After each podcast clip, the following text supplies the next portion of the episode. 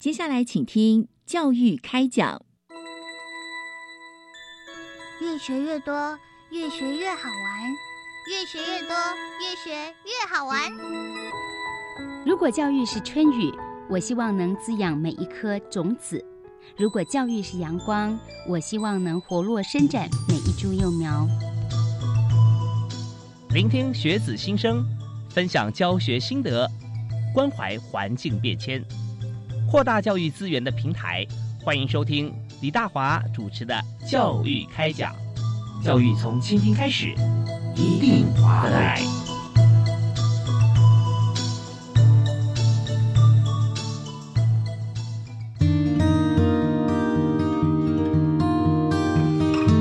各位亲爱的听众朋友，大家晚安！非常欢迎您锁定国立教育广播电台，收听礼拜一跟礼拜二晚上七点零五到八点为您进行的教育开讲。我是主持人李大华，在今天节目里面和大家来谈的就是在台湾哈，我们知道。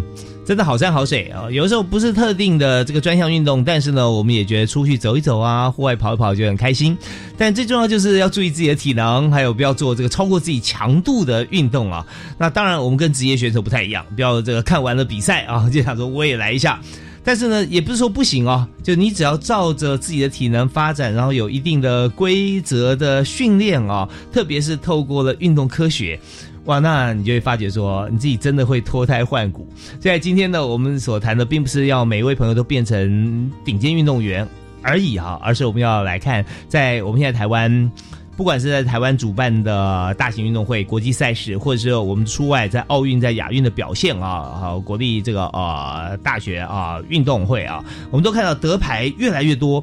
那这不是现在人哎突然在台湾的基因改变了吗？其实并不是，而是我们加入了。运动科学之后啊，会发现真的会有很大的进步啊！我们真的有所本。所以今天呢，我们就特别针对这个议题，广泛的和大家一起来分析和探讨。我们就特别邀请国家运动科学中心的首任执行长黄启煌黄教授啊，在我们节目现场。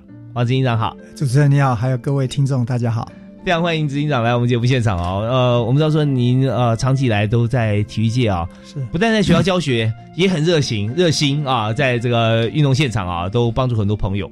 所以您在体大现在还有课嘛？对不对？是是是。是那您教的主要专业课程？我我长期哈，我回台湾三十年了，我在美国读书工作大概十年的时间。那我长期以来，我本身是做运动防护的工作，也就是说，运动现场发生的运动员有关受伤的事情，嗯，还有预防伤。伤害的事情是，还有如果受伤以后要回到运动场上之前的事情。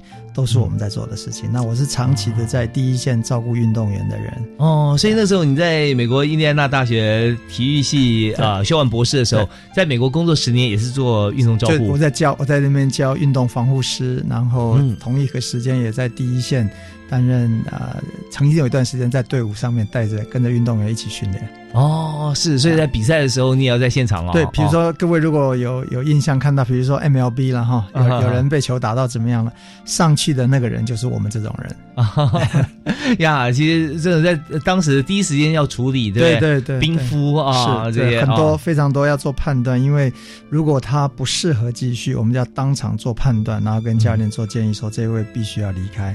那万一嗯万一有很严重伤害，因为我自己在啊美式足球队的工作上面，我做了三年半，那那个运动非常的激烈，然后反正就很多很。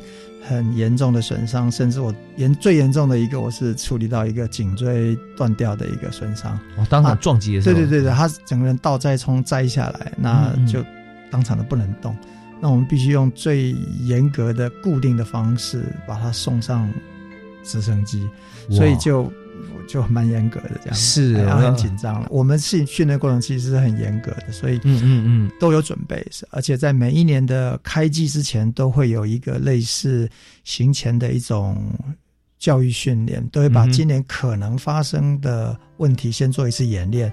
包含直升机的那个呃撤离都有。哦，所以这些呃每年会有有不同的区域比赛啊状况啊，我们是学校里面就有了哦，那学校够大，学校本身够大，所以就因为我曾经在那个那个乔治亚大学做了一年的访问教授啊，那乔治亚大学的美式足球是就超级疯狂，他们学校的球场可以做到九万六千多人，哇，这么大，对，很大。那 因为人多，嗯，所以现场我们的紧急医疗照护除了运动员之外，还要分对观众的。万一观众看得太兴奋了，是，当然不是我们去处理，因为我们只处理运动员。可是我们在规划的时候，就会针对。观众这个地方做另外一套紧急医疗的一个处理流程，真的，我觉得是太难得的经验啊！在大型赛事呃所要面对要面临的一些议题啊，包罗万象。对，在我们各个专业呃都有，直升机它呃要照顾的面向也很广啊对。那当然还有就是会不会很多的的空拍啊？现在来讲，现在的技术非常好。是，那交通部门要看说怎么来怎么疏散啊，这些都有啊。医疗附近医疗院所这都要考察哇，所以在。在国外的经验跟台湾当时啊，你看那时候已经是这样算起来，从当初要三十年了哈。我回来三十年是，所以当初刚回来的时候，台湾对于像这样子的运动医学甚至运动科学哈，跟国外还是有一段差距嘛。刚开始的确是有一点差距，没有错。但是最近大家一直很努力，是啊，距离有在缩短当中啊。对，有有很多，因为这个我们就知道说，很多时候在一个地区啊，他从事的这个活动特别频繁，他所得到最新的 data。跟帮助哈，对器材甚至哈啊都会最新，没错。所以现在台湾在呃最近我们看起来，台湾运动的风气啊，好像比大概十年前又盛行很多了，非常多。对，嗯嗯嗯。你会考虑说有有哪些因素是带动啊台湾整个运动？我我想是因为很多是我认为我个人是，当然是政府的推动，跟民众对于健康议题的自我觉醒。是同一个时间，我认为很大的一个原因来自于自媒体。很多人愿意上去分享他自己运动的乐趣，以前都单靠单一管道的宣传说运动很好啊，运动很好。可是说实话，他那个扩散度没有很高。运动人觉得很好，但不运动人永远不知道哪里好。但是因为现在就是他的媒体的方式，自媒体或者是很多的。交流平台、通讯平台可以让大家去分享自己的乐趣，那大家就会呼朋引伴的去去做一些共同的活动，然后再透过自己泼上网，泼到 FB 上面去说：“你看我做的这个，就会吸引更多的眼光，大家就越来越好。”真的有图有真相啊！然后以前是有为者居若是，现在说他行，但是我一定也行啊。比如说，你看看我们路跑，你看台湾路跑多么的盛行，是。啊，很多路跑其实有一有一群不知道不知名的英雄，他在。帮大家拍摄啊，那你如果参加某一个俱乐部，他就会专门针对你在整个路跑的过程当中。帮你拍摄下来啊，交给你。那你想想看，那你你变成是你虽然是跑得很慢的那一个人，但重点是你跑完了，重点是完成以后，他给你一套你个人的一套摄影的专辑给你。你你会不会认为那个蛮好玩的吧？真的真的哇，又好玩又感动啊！对对对，所以这时候就会觉得，你知道台湾人或者说人类都有这样的心情啊，就是说你受助于人的时候，你都想说我怎么样在帮助啊？对，不但不不见得是真的帮助回去那个人啊，而是我希望在这方面。多多参与，多多协助。是的，好玩。那我们呢，在今天我们请到黄启煌黄教授啊，黄执行长来到我们节目现场。我们呃，一定要请问专家，就是您现在是国家级的这个运动科学中心的首任的执行长了哈。那所以我们想先谈一下，就是说在台湾呢，在我们国家为什么要成立这个中心？其实我们在国际上看啊，哈，呃，人口数跟我们差不多的几个国家，像匈牙利。嗯嗯，澳洲跟我们也差不多多一点点。嗯哼，他们国家在国际的竞技运动上的表现极端的好。那我们归咎了很多很多的原因，其中有一个就是他们大量的运用科学的方式来协助他们，辅助他们的教练跟运动员来进行训练。哦，那这个当中不单单只是训练法，还包含了器材。嗯嗯，所以在运动科学的领域当中，其实有不。可以用不同的层面来帮助运动员来呃挑战自己的体能的或身体能力的一个极限。也鉴于这个样子，那其实长期以来一直有在做鼓吹，在倡议。那两千二零二一年的东京奥运会啊，事实上是叫二零二零东京奥运呐。嗯，那个时候大家看到说啊，其实我们应该要这样做，因为日本在两千年的时候，他们成立了他们国家的 JISS，就是 Japan Institute of Sports Science，他们的国家运动科学中心。从那次以后，如果你用他的奖牌来看的话，他从二零两千年那个时候成立以来，一直到现在，他那个奖牌数增加的幅度基本上是一个指数型的成长。哇！所以也就是说，你善用科学来辅助训练。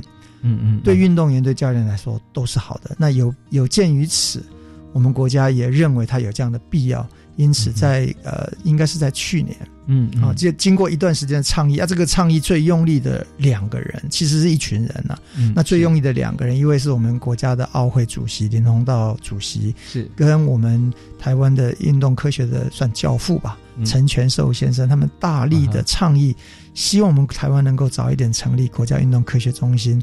来协助我们的运动员做训练哦，真的，我们看到他山之石了哈。对，就有的时候在体育界各行各业其实也是一样啊，就会发现说，在这个市场上面哈，它有哪些的变化啊，要够敏锐。对，那这样的话，你才能够这个追随甚至超越。对，不然的话，就永远只是在闭门造车，就是 follow 嘛啊，就 follow 对。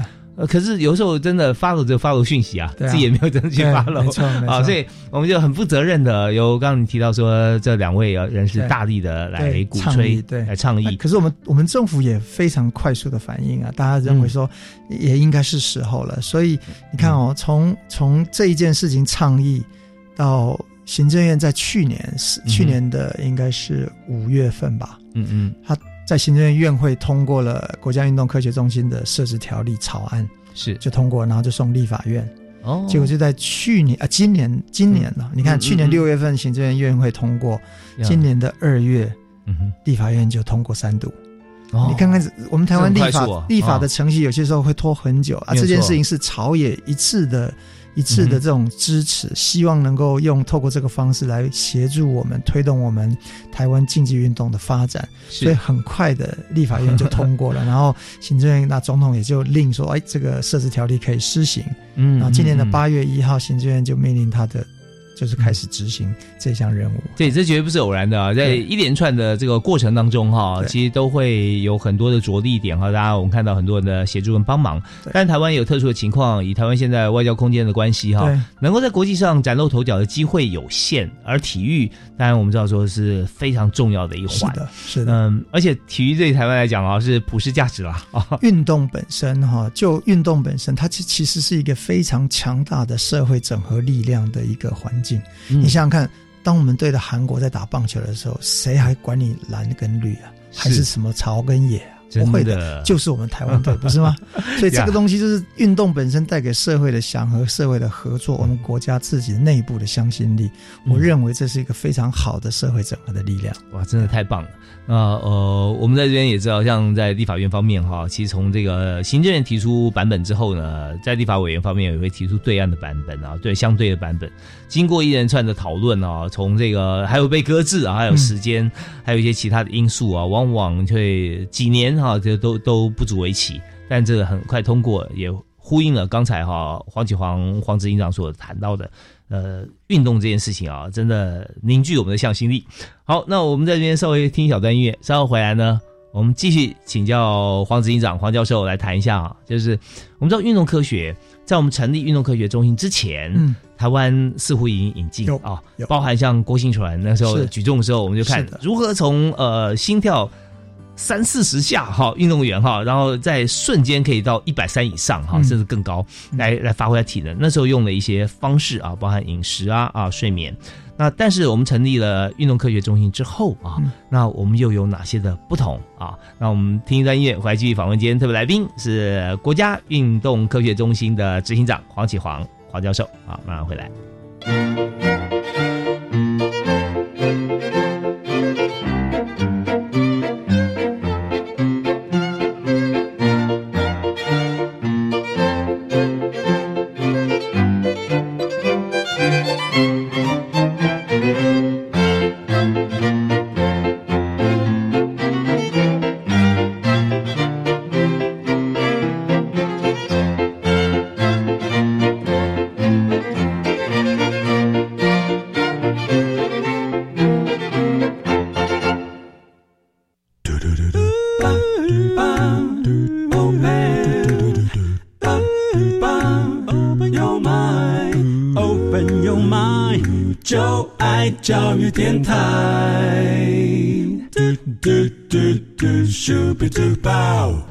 续锁定国立教育广播电台收听教育开讲。那今天大华在节目里面为您邀请的特别来宾是国立运动科学中心的首任执行长黄启煌黄执行长。哎，执行长好。哎，大华你好。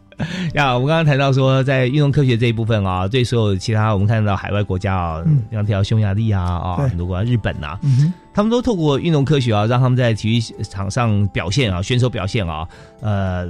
立刻哈就明显的亮眼啊！对，那所以我们在现在在今年我们成立了这个呃国家运动科学中心。那我刚刚提一问题啊，是说在之前我们有引进运动科学嘛？啊，在国训中心都有，左训中心的年代我们就引进。是的。那既然已经引进的话啊，那我们现在为什么要特别成立一个国家运动科学中心呢？啊，是的，呃，以往我们在国训中心的阶段哈，我们的人员的编制多数只能做。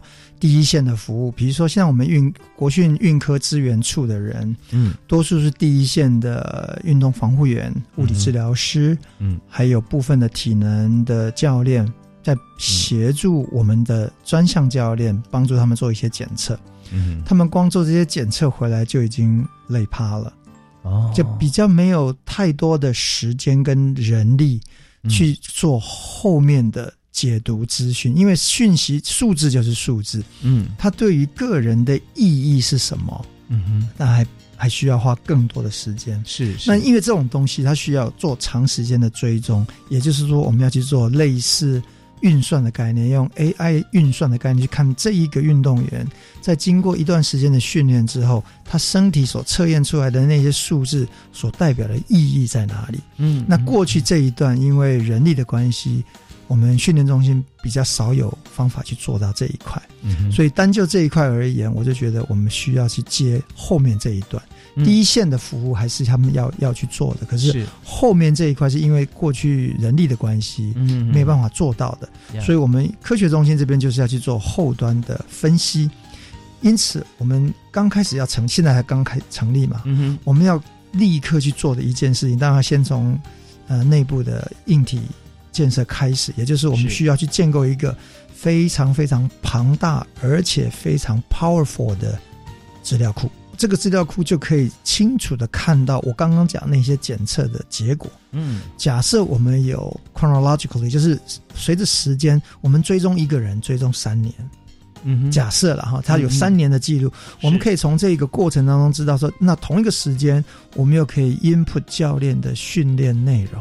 嗯，OK，OK，那我们同一个时间也去追踪他的心理的反应，嗯，我们同一个时间也去追踪他饮食的内容，我们似乎可以找出一个 pattern 出来，也就是透过 AI 的运算去看出来说，经过某是针对这一个选手，还不是每一个人哦，嗯嗯，每一个选人每一个选手都会有个人化的一个故事，哦，也就是说，我们去分析他经过某一种程度的 input，也就是训练，是。甚至是饮食。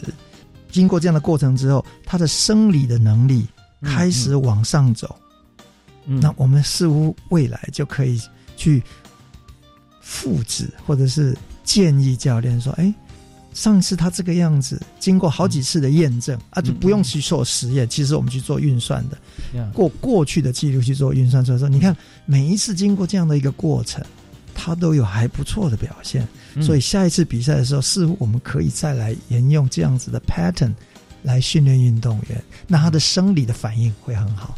所以这是非常庞大，但是非常管用的预测系统。是是是，啊，这只是其中一块哦，不是说应用可以只有这个，这只是其中一，我们要立刻，因为现阶段我们没有这个资料库，嗯，所以我们运运科中心刚开始的时候，第一件事情就要去建构这样子的资料库。是。我们的资料库，如果说能够做好的话，就它当然有自动化的功能哈，对对，它可以取代过去很多人为的判断，对对对，而且过去人可能连判断的时间都没有，每天做这既有的事情啊，routine 工作累趴了，对对。对，所以我们人员增聘啊，来负责专项。对，那我们的资料库的建制，当然我们也知道，嗯，像科技方面是。电脑 IT，所以我们现在在找的专业的人，其实以往。传统概念当中的运动科学，就只单纯从我们运动类别里面去寻找，比如说运动生理学啦、嗯。肌力体能训练啦、嗯生呃心理学啦这方面的人去找。可是我们运科中心现在要大量的去寻找科技人才，也就是 IT 的人要进来，因为唯独有他们进来帮着我们，我们才可以让我们这个事情做得更好。是我们的架设网站啊，前后台啊这些。刚刚讲那个资料库只是其中一块，我们现在要即刻要去做的，今天下午就开始去做做这样子的第一个规划的一个算是演绎。我们要在我们的训练场地，也就是我们的智慧化的场馆，我们要建构一个五 G 的专网。也就是说，运动员在现场做了某一些事情、某一个动作。嗯，我自己当过运动员，我自己曾经也是运动员。你的专项是哪？是我以前在中学的时候，我是铅球选手，中学纪录保持人，曾经是厉害，大家赶快过后来后来也打了橄榄球，也打了国家队了，所以哇，好棒，好棒 啊！不，anyway，回来我们这边，就是运动员在做训练的时候，在做动作的时候，他会有些时候他会觉得说，哇，刚刚那个对了，那个动作对了，现在说对对对对，就是那个不见了。呀，是过了，他要再把他叫回来，有些时候很难叫不回来。那我们就预计，我们希望能够在我们的现场做大量的建制智慧化的一个一个一个算是系统。所以他在训练过程当中，我们都可以把它卡把它录下来，是，然后经过快速的传输回去到我们的资料库那边啊，那边经过运算，假设教练要把它立刻回 call 回来，影像立刻传回来，然后跟他说：“你看，刚刚就是这一个。”是是是啊，这一个东西如果那个存在，那个选手自己也觉得那个就是对的。我们都知道心智意向训练是有帮助的，没错没错。那有些时候运动员真的嘛，他做完说啊，我再也找不到那个感觉。那有些时候透过这样的方式，我们可以立刻的回馈给运动员，啊，这个动作速度要快啊，所以我们就会去为什么要去建制这个？对对对对，为什么要去建制这个这个的五 G 的网络的原因在这个地方。那同一个时间，我们也会做非常多的高速摄影啊。我们举一个简单的例子了哈，这跟设备会有关系哦。我们讲呃棒球好，是棒球的投手那个球的变化的幅度大小，跟他球的转速有关系。哦，对吧？是。它的 spin 越快，对，它那个变化的角度就可能越大，没错，对吧？啊，这个东西流体力学对对对对对对对，所以我们要做风洞啊，嗯，我们就希望透过风洞风速，但我们为了不能让，因为不能让小教呃投手一直用力去吹球速，他肩膀会受伤的，是，所以我们就有一个想法，说是不是我们用透过风变成是阻力，嗯，阻力相对的变成是相对变球速。是是，然后就让他轻轻的去走。可是我们注意他的小技巧的动作，看看他只要做好那个小技巧的控制，看看他的球的变化的状况会不会更好。OK，所以有时候这个比赛看场地啊，如果这个场地其实风蛮大的话，还要看他风向怎么样。所以非常多东西是可以去透过科技的辅助来帮着我们了解运动。然后教练其实现在就是说，过去大家都会批评教练。什么土法炼钢？其实没有，教练其实是非常有智慧的一群人。嗯，他们依赖的是经验。是，那我们那经验是非常可贵的东西，没有办法量化。但是我们现在就要想办法把这种经验量化成他可以重复看的东西。对，我们先从这个呃记录啊，经验记录啊，量化数据分析，对，然后再回馈给这个呃所有的运动员。还有技战术啊，也就是说我们在现场做下来的东西都可以去帮忙分析。对手的技战术啊，哇，真的好快！以前要准备很多资讯啊，要 看录影带啊，现在不需要，现在太快了。所以我们常讲说，科技的运用啊，在各个面向，有时候是你意想不到的地方。五 G 加八 K 是什么概念 啊？不是让你看的太微观的东西。我们在运动科学的方面，我们运用就非常广泛。速度决定一切啊，有的时候啊，有些运动是有些运动这样对，但是在那关键速度里面哦，怎么样来运用你的技巧在其中？其实真的是运动员。有时候也会茫然呐，啊，因为他自己在专注在那个 moment 的时候，其他外边的事情他完全看不到。对，但教练在时候发挥其他的功效，特别是有运动科学的辅助，那这方面真的是我们期待啊，让台湾的运动走向另外一个层级。好，那我们在今天特别邀请啊，在国家运动科学中心的这个主持人哈，也就执行长啊，在运动科学方面还可以。如何的发挥？我们下个阶段，第二阶段的教育开讲，继续回来访问这黄启煌黄教授。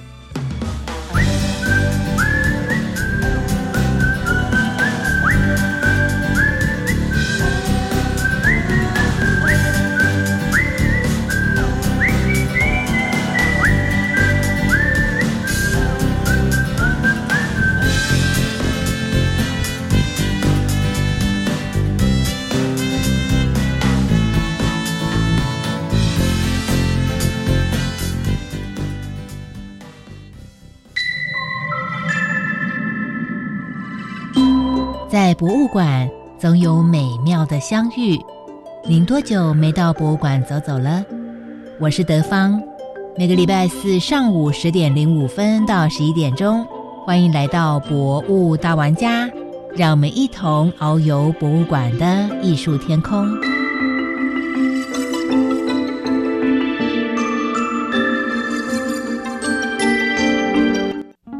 我以前在学校就有申请就学贷款，但是刚踏入社会要缴贷款有点困难呢，怎么办？我也有就学贷款啊，但是我有办理还缴本息、延长还款年限，另外还有一种是只缴利息不还本金的办法可以用，这样就可以减轻还款的负担喽。好哦，有了这些宽限的办法，我才能跟你去旅游。耶！我们赶快来向贷款银行申请看看。以上广告是由教育部提供。阿妈，你要去哪里呀？我去参加候选人招待的旅行团哦！哦，阿妈，拿候选人给的钱或是礼物接受招待，免费吃饭游玩，这些都很有可能构成贿选，这样子是犯罪呢！啊，这么严重哦？那这样我不要去了。不止不能去，我们还要勇于检举贿选，齐心反贿选，全民动起来！检举贿选，请拨打零八零零零二四零九九，拨通后再按四。以上广告由法务部提供。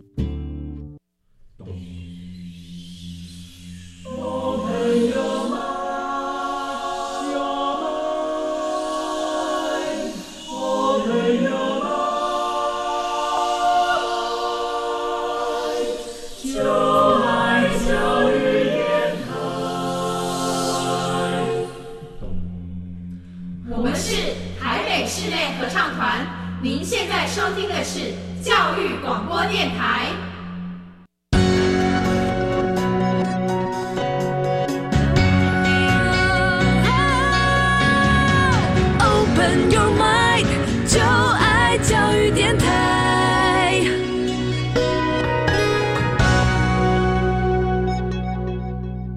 欢迎你继续锁定第二阶段的教育开讲，我是李大华。我们在今天节目里面特别谈运动啊，运动科学能够帮运动员、帮我们的体育赛事啊，可以加分非常多。那怎么样加分呢？我们就今天特别邀请到我们首届的国家运动科学中心执行长啊，黄启煌黄教授黄执行长，在我们节目现场跟大家分享。哎，黄老师好。哎，你好。是黄老师，呃，也是我们的国手哈，国家级的运动员。那时候你说铅球是在国高中学、高中、国中、高中的时候，国中、高中的时候练铅球啊，跟后来你打橄榄球哈，嗯，或者说练铅球跟练这个跑步，好像这样，他使用的这个方式肌肉很显然是不一样的，当然不一样，对啊。那所以在练的时候，像那时候你在中学练怎么练呢？那个时候就反正就就爱玩嘛。啊，就拿着球，爱玩拿国家纪录保持人，不不没没没有国家就是中学纪录保持，中学纪录保持人，实际上是全中运的中学纪录保持人，是是，反正就过去了，现在被打破了，后面人更厉害了。那那时候有有做一些训练吗？有啊，当然是有，那我们当然就自己乱练嘛。那个时候也基本上老师也不怎么管我们，我们就自己就这样玩了，这样。嗯嗯嗯。所以那个时代就完全是纯粹为了兴趣啊，就觉得好玩，是看看看影片。看国外的影片，偶尔有机会看到国外的影片啊，看看国外的杂志啊，就是就模仿动作，哎，对对对，就这样子。哎，OK，那中间就是有时候发觉说，嗯，模仿这动作可能值了十次哈，对对，那其中有那么一两次觉得说，哎，这次有用到呢，可是就再也找不回来了。有些时候他好久找不回来。那有没有印象在当你这个呃，直出这个中学纪录保持的这个一直哈，这。一值千金啊！这不可金是那个时候那时候没有金，那是那金是那个公斤的金。对对对对，没错。那那一次你就觉得说有没有用上？就是就是觉得很流畅哦，是是。其实做的很好的时候，你会觉得好像还蛮省力的，可是做的好好。嗯嗯嗯，OK。所以在现在如果说我们呃开始加入了。运动科学元素在里面，对，你觉得说对你来讲，对个人，我觉得这是突然的一个一个一个提问了哈。嗯，你会觉得以自身的经验来讲，会有什么不同吗？它至少会让我知道我到底哪里做得好，哪里做不好，至少可以去 review 我自己。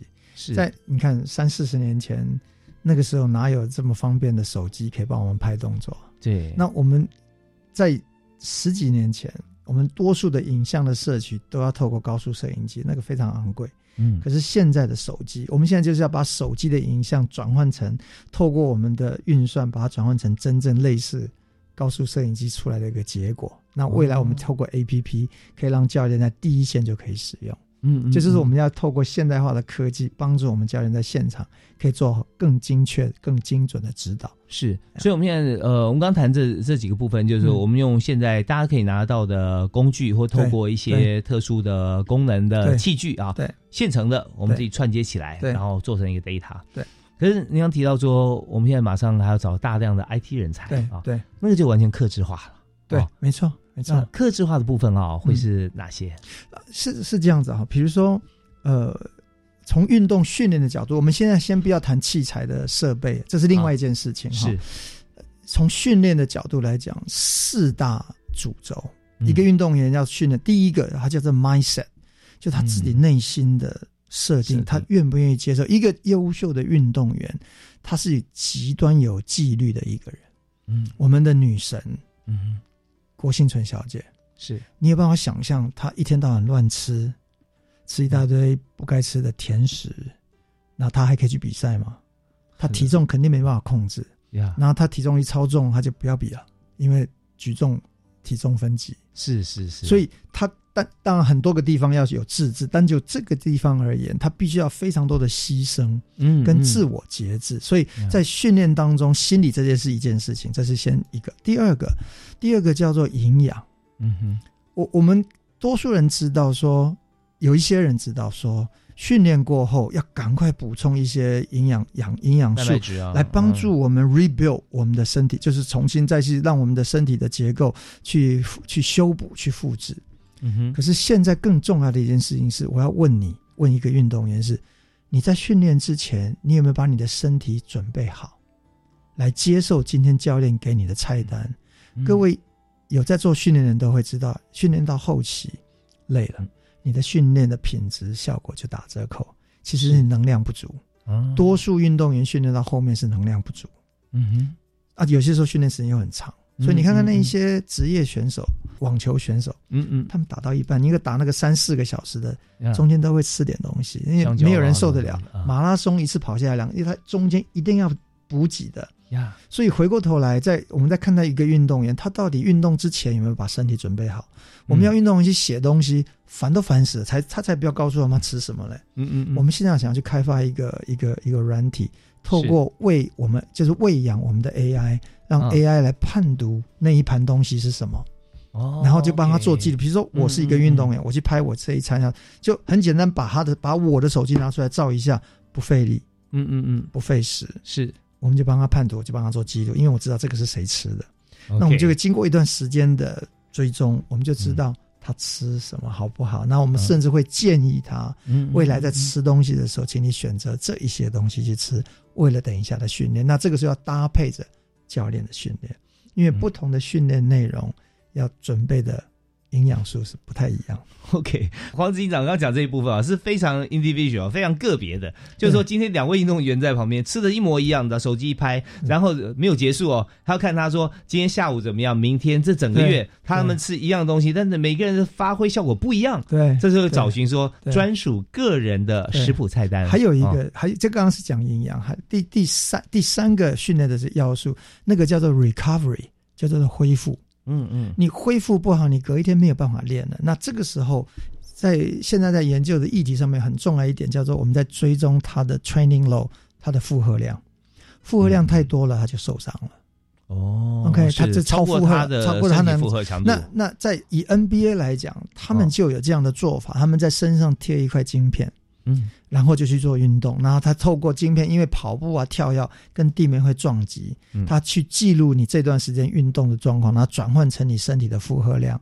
他们经过一段时间的追踪，他认为你该休息了。所以你看看各位听众，我们有些时候会看到报纸说某某，比如说 Stephen Curry，他他轮休，是他为什么要轮休？其实他们是有数据在后面支持，他说你已经这段时间累积到这个样了，请你休息，否则你很容易受伤了。啊，其实是，所以训练量的追踪、训练负荷的 monitoring 是在预防伤害、在注意选手状况一个很重要的内容，就牵涉到我们的 recovery。是所以追踪运动负荷的这一件事情，未来也是我们的工作重点之一啊！哇，真的预防胜于治疗，这边用的淋漓尽致啊！是是是，对啊，我们常常看到这个很资产，就是说运动团体的资产就是运动员了。是，那当你的你的运动员受伤了、不足了，那很显然，你这团队的战队的话，那你就打不赢别人了。没错，没错。所以。呃，我们就发现说，在运动整个过程当中啊，人才培养啊，不但要精，也要多啊。对，这这这这边容许我讲强调一个我们中心的一个概念哈。各位或许会说，啊，你们这边做实验就把我们的运动员拿来当你们的白老鼠？不会，嗯嗯，我们的所有的所作所为，一定是在我们自己内部的实验室确定完成可以用了以后，我们才会用到我们国家队的运动员身上。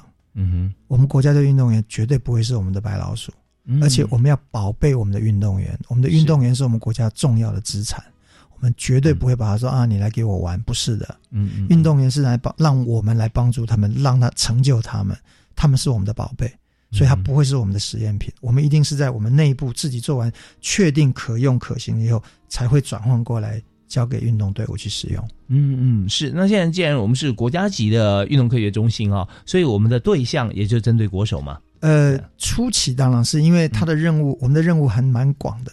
刚开始的时候，我们当然是希望，因为国人的期待是哦，他就希望我们国家队在国际竞争上面有更好的表现，所以我们初期的重点的确是在我们国家队上面。可是因为有了这些方法。因为有了这些方法，有这些过程，它慢慢慢慢的可以普及到一般的民众上面去，甚至到我们军警校的训练。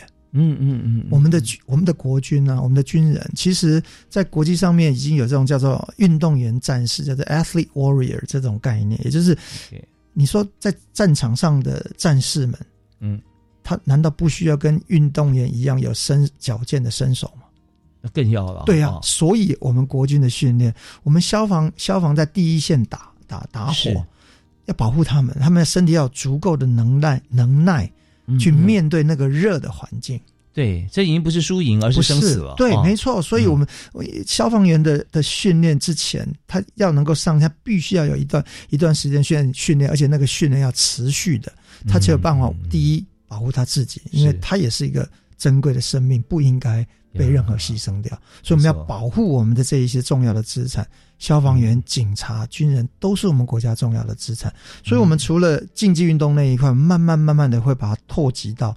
假设我们有一个很好的产品器材，比如说我刚刚讲那个营养的东西，你想想看，如果可以的话，有有一种病的病人，他的饮食的控制是极端重要的，糖尿病啊。你看看啊，现在要糖尿病患者，你跟他说这个不能吃，那个不能吃，他烦都烦死了。真的，但是你如果有办法去帮他说，哎，你稍微注意一下啊，让他自己去做，让他自己去知道。嗯嗯。同一个时间，如果他搭配着自己有血糖的监控，他就会知道说，哦，原来我今天吃了那个东西，让我血糖飙高。嗯。为了他自己的身体，是是，因为他自己的身体，他应该最在乎。对啊。所以他了解了以后说，哦，那以后那个东西我少吃点。啊，你看少吃一点，就相对的降低我们医疗的负担。嗯嗯。对我们的整体而言都是有帮助啊，所以我们看到我们现在国家成立了这个国家运动科学中心哈。一开始我们是针对你刚提到第一线的啊，这个运动员啊，奥运选手。但我们也发现说，呃，在这整个过程当中，有大量资讯流进来是啊，然后有很多的产品会出现，就是那但。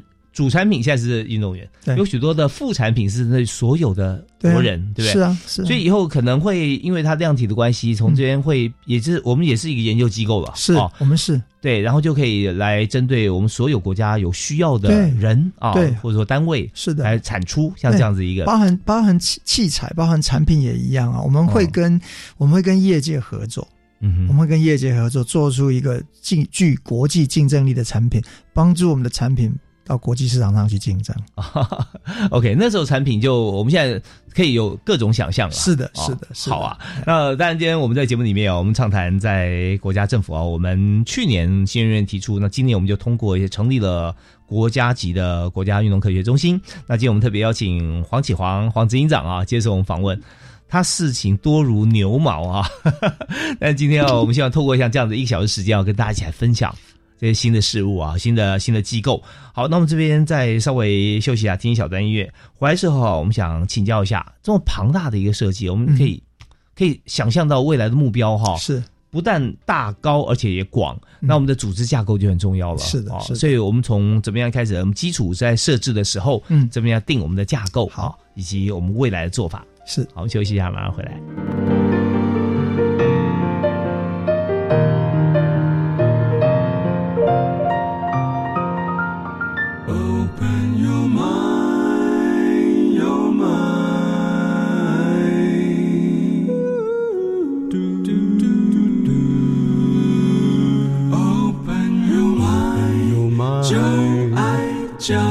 电台。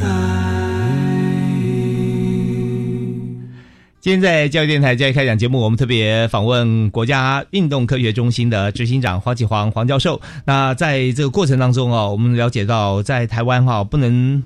自外于全球的进步的浪潮啊，所以我们多年前我们引进的运动科学的概念跟部分的做法，呃，我们也看到有长足的进步啊，使用过像运动科学的这个呃运动员。那在今年哈，我们就特别成立了国家级的运动科学中心，所以我们就特别邀请执行长黄启煌黄教授啊，呃，和我们分享。那刚刚提到说，我们在一连串的设置之后啊，我们就想说，我们可能要达到的一个目标哈，就也也。不是可能啊，应该就我们这样做就一定可以达到啊。是，但是我们的量体要变大，也就是说我们的组织架构啊、人事啊、人员。对，所以我们现在以我们的组织图来讲哈，但我们要分哪几块？呃，初步而言呢哈，当然感谢运动训练中心，因为在去年行政院呃挂牌让筹备处运作的时候就。拜托，因为那时候都还没有人，是。啊，都是一路以来都是国训中心的一群啊伙伴们帮忙去做这个筹备的工作。那目前的架构是这样的，初步规划下来是我们会有四个大的处，第一个处当然就是最基础的行政管理处，也就是一般的所谓人事啊、会计这一类型啊，这个我们就先放旁边。虽然感觉起来。运科中心它不重要，其实它很重要，因为没有它什么都走不了。真的好，所以这个就先放了我们的专业处。现在现在是规划有三个处，那我们会随着我们的发展持续的啊改善。但是以现在的状况而言，我们分了三个处。第一个处叫做运动科学发展处，这一个处的最主要的任务就是对接跟国家队那个地方的一个合作。也就是说，我刚刚有提到，基本上这个地方的的任务是要去作为第一线训练的大脑电脑。也就是说，第一线在做任何事情，我们这边都要提供给他足够的支持。意思是说，他们的所作所为都是有所依据。嗯嗯。当他们第一线碰到一个困难，说：“哎，这个问题我没办法解决”的时候，他们会立刻回传给我们，我们就要回到我们的地方来，立刻去寻找答案。嗯哼，所以有些是立刻可以给的，比如说在训练上面，我们说这个选手现在这个状况是这个样子，在文献上面有什么样的好的建议，我们会立刻搜寻几个选项出来，回去跟教练讨论，说现在目前状况有这一些选项在这里，我们提供你做建议，那经过讨论之后，我们做出最后的决定。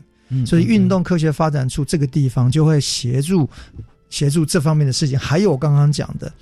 初期的这一些检测的结果的分析，是也是要由这个地方来做处理。好，所以运动它的任务其实就是在在衔接，让我们以前在第一线做第一线做运动科学资源的那一群人更有呃支撑力，是来协助他们。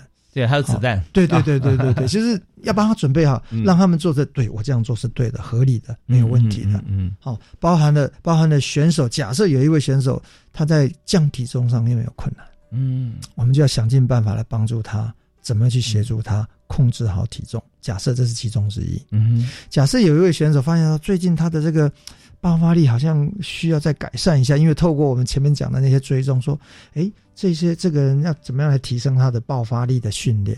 嗯，我们不会去跟教练说你就去练吧，我们先回来先思考看看，我们去分析一下他个人的技术特性，然后做出建议，然后再给他再跟教练说怎么做会比较好。哎，真的，我刚刚讲的其实只说的其中一小部分啊。说这子弹啊，子弹是给你工具，它就用了。但我是给的是蓝图，对，或者是雷达，对对对，它可以与方向，可以告诉我，哦，你这样做是对的，或者说，哎，这样做可能需要修正，对对，啊，它有所依据嘛，对。而且我们这依据我们给出去的时候，我们要确保它的正确性，对，它几率是非常高的，没错，没错。那这些就是我们要要建置很多的 data 资料库，是的，是的。哦，所以这个就是我们最呃最重要一开始叫做运动运动科学发展处，运动科学发展运科发展处哈。对对对。哦，那第二个处就是你刚刚已经提到的，就是我们的运动科技与资讯处。哦，也就是说，我们的 data，我们的那一个资料库会在这个地方来做建构。嗯嗯。那后续的 AI 啊，那些运算啊。还有刚刚前面提到的那个五 G 的这件事情，是它就在这个地方去做。OK，可是回过头来啊，不是说这个地方这样做完就硬体完了就算了，不是的。它后半段的技术分析，有些时候要结合运科发展处的人，因为技术分析，比如说力学的技术分析、动作的分析，它回到，因为你你单纯有动作，如果你不了解那个运动本身的特性，嗯，那个分析也就只是分析而已。他必须结合。教练的那边的需求，比如说，我们用一个假设，我们在现场拍摄到某一位举重选手，他抓那个杠铃上来的那个上升的角度是某一个角度。嗯嗯。那我我们说，那做做测验的人说，你看我测到了，他速度多快，测完了。嗯。可是对不对？不一定。对于他的力量的垂直线也跟他身体结构，对他而言是不是最省力的？那还再去做算一算。是。那要回到技术端了，因为科学家这边可能不太懂运动。嗯，他必须有一段过程，跟教练要互动，然后去跟教练说：“哎，我们想法是这样子啊，对不对？”教练说：“对了。”那你才可以回去做训练。嗯，所以这个这个不是单一说啊，我们很厉害，我们有资讯，我们就很强，不是的。其实还是有很多的沟通的过程。其实很像，就是呃，你刚提到说，原先我们刚成立的时候，对哦，呃，我们就看到既有的人力，其他做完，光是这些前面的事情就没了，对，没力了，对，就没力了，也没时间了，对，没错，没错，对，然后后面必须。结合在一起，对对，可能教练一看说，哦，我看他速度是很快，但是他可能这样久了容易受伤，嗯，是不是手肘往里面一点，或左脚往前面一点点，两公分是吧？对，没错没错。哦，那教练就可以陪着运动员一起来看这个。那我们的科技的人才也要在现场，嗯嗯，因为你要了解运动，不是关在实验室里面自己做那就算了，不是的。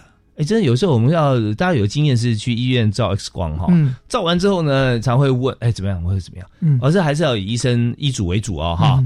那帮我看看，呃，怎么样呢？如果说他真的把他所看到告诉你，他不去跟你说你有病还是没病啊？哎，这边好像应该再透明一点，哎，这边好像有点白哦，就跟一般比较起来。但这我不能说什么，因为不是我专业啊，医生说了算。是有一点像他，他是专业在执行这个工作的人，他是分析的专家。对。但他如果加入了运动相关的咨询知识以后啊，那就更加不一样，更更清楚了。对，操作他的工作会更加的符合。对，然后然后我们刚刚讲的训练过程的监控，比如说我们在做肌力训练的时候，在训练过程当中，比如说我们在做肌力训练，那不是会有那个杠铃移动吗？嗯嗯，杠铃移动的速度递减，比如说你做一组十下。啊，你第一下的速度，这是杠铃移动的速度，是。跟第十下移动的速度的递减，啊，那是一个你训练效果的一个训练过程的一个很重要指标。那我们就会把这个东西全部记录下来。OK 啊，这个就是过透过我刚刚讲好细哦，对对对对对对，因为因为我们要知道你大概到几下之后就不行了，是是是，那我们就要去设计，去跟教练讲说，哎，嗯，重量上面的些，因为如果这个这个时间点。它需要的是你的速度的开发，而不是你力量的开发。嗯嗯嗯，你的移动速度变成是重要的依据，而不是举多重。是是，有时候就像你在健身的时候，你说我要雕塑肌肉的形状啊，跟网友举了多少力量不一样。或者说做俯卧撑，我说一个基数好，我们说二十下好了。嗯，那你你知道二十下平均上下的速度是一样的话啊，那是一种训练。对，那如果说要真的然后然后做一百下啊。第一百下跟第一下，嗯，速度差多少？啊？那我们第二个处这边运动科技这边，除了这个之外，其实还有兼续的器材开发的问题。嗯嗯，还没有非常多要跟要跟产业界合作的一个空间。是，比如说脚踏车啊哈，比如说衣服，嗯嗯，服装，风阻。哦，尤其在极端速度，比如说脚踏车、自由车这个运动里面，嗯，滑雪运动里面的这些帽子，嗯嗯，雪橇。OK OK 啊，这些东西设计的哦，那个就 非常简短的。这是跟那个要要呃有个风洞也有关系。是的啊，是的，我们风我们前天就在讨论风洞的事情了，这样就有很多种类型呃的的风洞存在。那根据我们不同的需求，它风洞的建构就不太一样。是，包含之前在游泳的时候，我们看到，嗯，我忘记是哪一届啊，第一次看到男生也穿泳衣的时候，我就发现说，哎。后来那个泳衣不能用了，鲨鱼装不可以用，鲨鱼装因为太厉害了，它减少了阻力啊。对对对对，所以它现在就那那一种类型的鲨鱼装已经不可以使用，不可以在竞赛上使用。是，那大家会不会想说，那干脆全部都穿一样鲨鱼装？那也也可以吧，可是要牵涉到国家，有些人买不起啊。是是是，这个公平性啊，运动公平性也要考量。哦，我们就知道说，在种种在设计的过程里面，我们有跟外界结外部做结合。对，那这边考虑的其实就真的是多元发展了。第三个处是我们的运动医学处。OK，运动医学这边就相对的更多了哈，就是说它会有一系列的预防伤害的一些研究。是好，然后我们会去做一个很大的运动伤害追踪资料库。一个记录系统，然后我们会去做，根据每个运动员，我们会对不同的伤害去做回场的规范。也就是说，一个运动员以往哈，我们碰到的困难就是，好不容易一个人运动员好了，嗯，就是受伤，因为受伤也是难免。是他伤到伤完了之后，他的回什么时候回去运动训练，然后比赛，这一点过去都完全凭经验。嗯。当然，国外文献有一些建议，可是多数在经验上面。那我们这边会做相对精准的研究跟建议，是希望对于我们假设有人受伤之后的回场训练，做一个清楚的算是指指挥。好，那同一个时间，我们的运动医学这边，我的规划是希望能够对于我们一些顶尖的运动员，万一受伤的时候，嗯，他不再是一个人的医疗。而是一个团队的医疗，我们会结合，基本上每一个运动员都会有一个医疗团在后面，嗯嗯，总统级的。哦，他有什么差别呢？你为什么，因为以往他有一个伤，他就是一个医生在看嘛，啊，就是一般就是看医生嘛，是。呃，医生本身是很好，没问题。可是我这个时候会结合不同科的，依据那个伤的类别，那我们去去探讨，现在这个伤在国际上面，它的处理流程有哪一些选项？嗯嗯嗯，然后我们做出研讨之后，我们拜托那个主治医师去做处理。是，也就是说，所作所为会有很多的建议在后面。那所做的建议都是根据实证医学的的方向来帮这个选手做最好的医疗。是，很多运动选手受受伤和这个骨骼肌肉有关系。对，那现在肌肉恢复方法也很多，怎么样把这个纠结的肌肉把它拉长啊？然后用现在有像呃 PFP 啦，或者说其他的啊，有这个。呃，我记得那时候还有 Brian 的 Kobe 疗法啦，Kobe Brian 他那个是用 PRP 啦，他当时是用 PRP 啊，是他后来好像有发展出从这个呃白血球在分泌啊，对对，这各各种非常多。那我们也要去了解说这些新先进的技术，对对对，然后就提供给大家做参考。啊，是是是，哇，所以这是运动医学处，对对，我们三个处嘛，对对，目前是这目前三个处，一个行政处，然后另外专业处有三个，对，目前是这样是。那光是这这个处要成立起来哈，我们就可以有很大的创想啊，我们有很很很美好的愿景。人才人才的邀邀请，目前是我们最大的挑战。OK，对，我们在节目里面，现在时间的紧迫也是我最大的挑战。我们现在最后一分钟的时间哈，对，那但是我们也发觉所有听众朋友都听得觉得说津津有味啊，而且收获满满。但是我们只有谈到我们国家运动科学中心的一部分而已啊，我们还有很多还没有谈到。我们也希望下次哈，可以邀请执行长啊，黄执行长在我们节目现场和大家分享。